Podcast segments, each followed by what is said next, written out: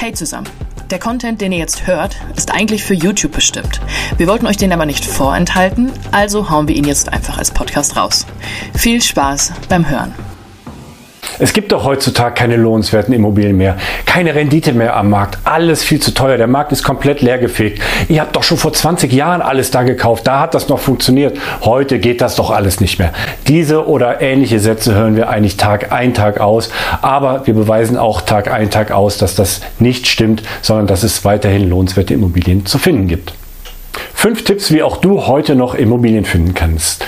Und das sind nicht irgendwelche Tipps aus dem Internet mal eben schnell zusammengesucht, sondern es sind fünf Tipps, die sowohl ich anwende als auch unser Coaching-Team. Also es sind erprobte Strategien, die eigentlich Tag ein, Tag aus dafür sorgen, dass ein ordentlicher Dealflow zustande kommt.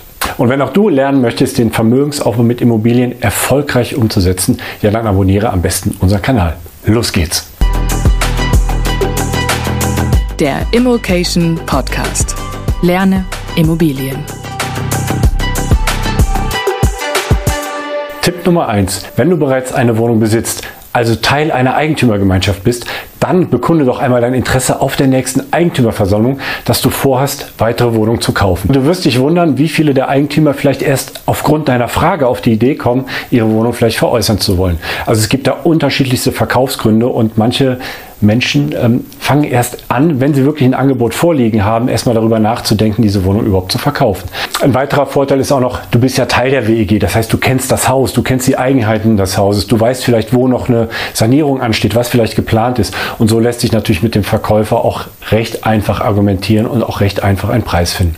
Und ähm, als Zusatz eigentlich, nicht jeder Verkäufer will seinen Kaufpreis maximieren. Also auch hier, es gibt die unterschiedlichsten Verkaufsgründe. Und wenn man hier auf einer Ebene mit jemandem reden kann, den man schon kennt und vor allem nicht in Konkurrenz zu anderen steht, ist das schon mal eine gute Ausgangslage. Und vielleicht kennt der eine oder andere noch die Serie Alex kauft eine Bude. Die haben wir vor drei Jahren mal abgedreht. Da habe ich in Essen äh, zwei Eigentumswohnungen gekauft. Und in einem Haus, wo eine war, habe ich mittlerweile drei Wohnungen. Denn zwei weitere Wohnungen habe ich darüber bekommen, dass ich auf den Eigentümerversammlungen immer gesagt habe, liebe Leute, äh, gerne kaufe ich euch eure Wohnungen ab. Ähm, lasst uns drüber sprechen. Und ähm, es war dann nicht direkt äh, der Fall, aber es hat ein paar Monate gedauert und dann hat man sich erinnert, ja, der Herr Sominski, der hat doch mal hier gesagt, er kauft doch Wohnungen. Und so ging das dann eigentlich von ganz alleine. Tipp Nummer zwei, bau dir dein Maklernetzwerk auf. Also das hörst du an jeder Stelle. Bau Kontakte mit den Maklern auf. Und jetzt möchte ich einmal erzählen, wie ich das gemacht habe. Das ist eher so ein bisschen hands-on, weil ich habe einfach besichtigt, besichtigt, besichtigt, besichtigt, habe die Makler angerufen, bin hingefahren, habe mir durchaus auch Wohnungen angeschaut, die ich vielleicht gar nicht so direkt im Sinn hatte zu kaufen, sondern ich wollte einfach ins Gespräch mit dem Makler kommen. Und wenn du dann noch höflich und verbindlich auftrittst und dann in diesem Moment die Wohnung gar nicht bekommst, weil sie preislich nicht passt, weil andere mehr bieten, egal welche Gründe, die Beziehung zum Makler ist erstmal geschaffen. Und dann kann man im nächsten Schritt durchaus einfach nochmal nachhören beim Makler. Sagt er, ja, beim letzten Mal hat es ja leider nicht gepasst. Ähm, vielleicht haben Sie noch mal was. Und ich würde mich doch mal freuen, wenn Sie mir, wenn Sie wieder eine Wohnung haben, die in mein Suchprofil passt, wenn Sie mir vielleicht vorher das einmal zuschicken würden. Weil ich bin ja verbindlich. Ich kann Ihnen vor, im Vorfeld schon eine Aussage geben, ob es für mich interessant ist oder nicht. Und so geht das dann Schritt für Schritt. Und irgendwann bist du so weit, dass du eigentlich in deinem Suchumfeld einen Großteil der Makler kennst. Ja, und hierzu möchte ich gerne auch eine Geschichte teilen, denn das ist mir dieses Jahr passiert. Und zwar habe ich mich im Sommer für eine Wohnung interessiert, habe auch ein Kaufangebot abgegeben. Der Makler hat gesagt, tut mir leid, Herr Sominski, ich habe hier einen anderen Käufer schon.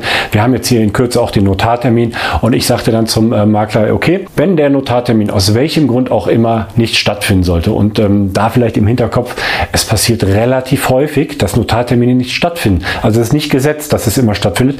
habe ich ihm gesagt, ähm, ich bin bereit, ich kaufe die Wohnung, falls da irgendwas platzt, melden sich bei mir, ich stehe Gewehr bei Fuß. Ja, und so war es dann auch. Also der Makler hat mich dann angerufen, meint, ja, der Verkäufer, der ist nicht so ganz sicher, ob er das noch machen möchte, weil eigentlich war die Wohnung für seinen Sohn geplant und jetzt hat er irgendwie mitbekommen, dass es doch schwierig ist, dass eine Eigenbedarfskündigung an der Stelle doch schwierig sein könnte und ähm, er überlegt vielleicht den Notartermin abzublasen.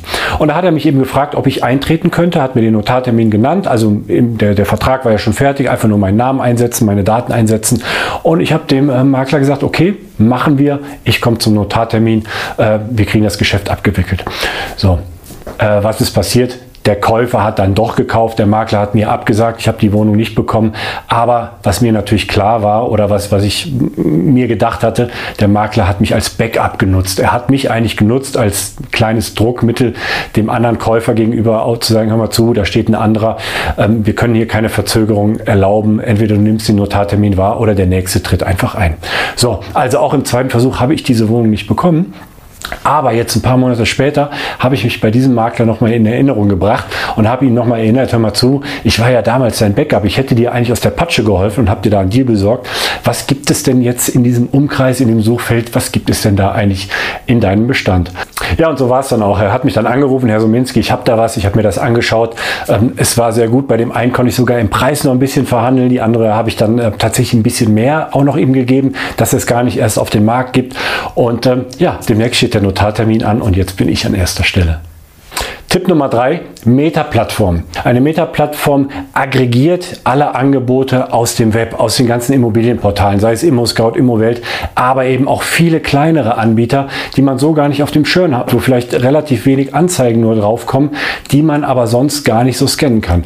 Und äh, über so eine, eine sogenannte Meta-Plattform hat man eben alles beisammen, hat verschiedenste Suchmasken, die man hier nehmen kann, also deutlich mehr Möglichkeiten, zielgenauer zu suchen. Beispielsweise kann man nach nach Rendite suchen, man kann nach Preis pro, äh, pro Quadratmeter suchen, man kann aber auch diese Suchen äh, miteinander verknüpfen, also mit und oder Verknüpfung und kommt hier auf zielgerichtetere äh, Suchergebnisse, kann die sich zuschicken lassen per Alert. Trotzdem ist Schnelligkeit gefragt. Du kriegst dein Alert viel schneller, als es die großen Immobilienportale rausschicken. Das habe ich am eigenen Leib erfahren. Also bevor ich einen Alert von einem der größeren Portale bekomme, habe ich schon längst meine ähm, Suchaufträge zugeschickt bekommen und teilweise kriege ich die nicht mal von den großen Portalen zugeschickt, weil diese Angebote zu dem Zeitpunkt dann schon wieder deaktiviert sind. Also Schnelligkeit ist weiterhin gefragt, um die, die guten Deals zu machen. Nur über diese Meta-Plattform hast du die Möglichkeit, dieses Angebot einfach vor der großen Masse zu sehen. Tipp Nummer 4. Zeitungsannoncen. Und dabei geht es nicht darum, Zeitungsannoncen zu studieren und zu lesen, sondern es geht darum, Zeitungsannoncen aufzugeben. Denn es gibt eine Zielgruppe, die bewegt sich nicht auf Facebook, die ist nicht auf Google, die ist einfach nicht online. Öfters ähm, ist es dann so eher so die, die älteren Herrschaften, die am Wochenende ihre Zeitung durchblättern, den Immobilienteil durchblättern und einfach genau auf solche Anzeigen anspringen.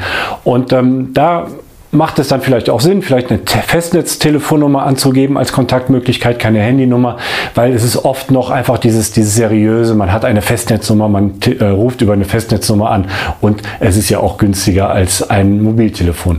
Und ähm, unser Coach, der Max, der macht das ganz akribisch, also er schaltet Anzeigen, er geht sogar noch einen Schritt weiter, er schaltet auch Plakatwerbung, aber das mal als Idee, auch mal einen Schritt weiter zu gehen und auch andere Zielgruppen zu erschließen. Tipp Nummer 5. Erzähl jedem in deinem Umfeld, dass du Immobilien kaufen möchtest. Und damit meine ich jetzt nicht nur die Familie oder die in deinem engeren Umkreis, sondern auch ein bisschen außerhalb. Wenn du beim Metzger bist, wenn du beim Friseur sitzt, überall, wo auch Leute sind und wo viel geredet wird, ähm, da wird auch mal einfach das Wortfall, hey, ich verkaufe meine Immobilie oder kennst du nicht irgendwen? Denn wenn es einmal bei den Leuten gespeichert ist, dass du Immobilien suchst, dann kommen sie auch auf dich zu. Und wer das Ganze noch einen Schritt weiter gehen will, ähm, das funktioniert auch mit Visitenkarten. Das hat der Heiko gemacht. Das haben wir hier äh, in einem anderen Video mal abgedreht. Der Heiko verteilt Visitenkarten überall dort, wo er ist, ähm, mit dem Hinweis, dass er Immobilien sucht. Und jetzt noch ein Tipp von unserem Immocation Coach, dem Stefan. Der geht nämlich noch einen Schritt weiter. Er verteilt Visitenkarten und sagt dabei, dass er Immobilien sucht und äh, gibt noch den Hinweis, diese Visitenkarte ist 1000 Euro wert. Denn 1000 Euro Tippgeberprovision, wenn daraus ein Immobiliengeschäft entstehen sollte. Wie schaut es bei euch aus?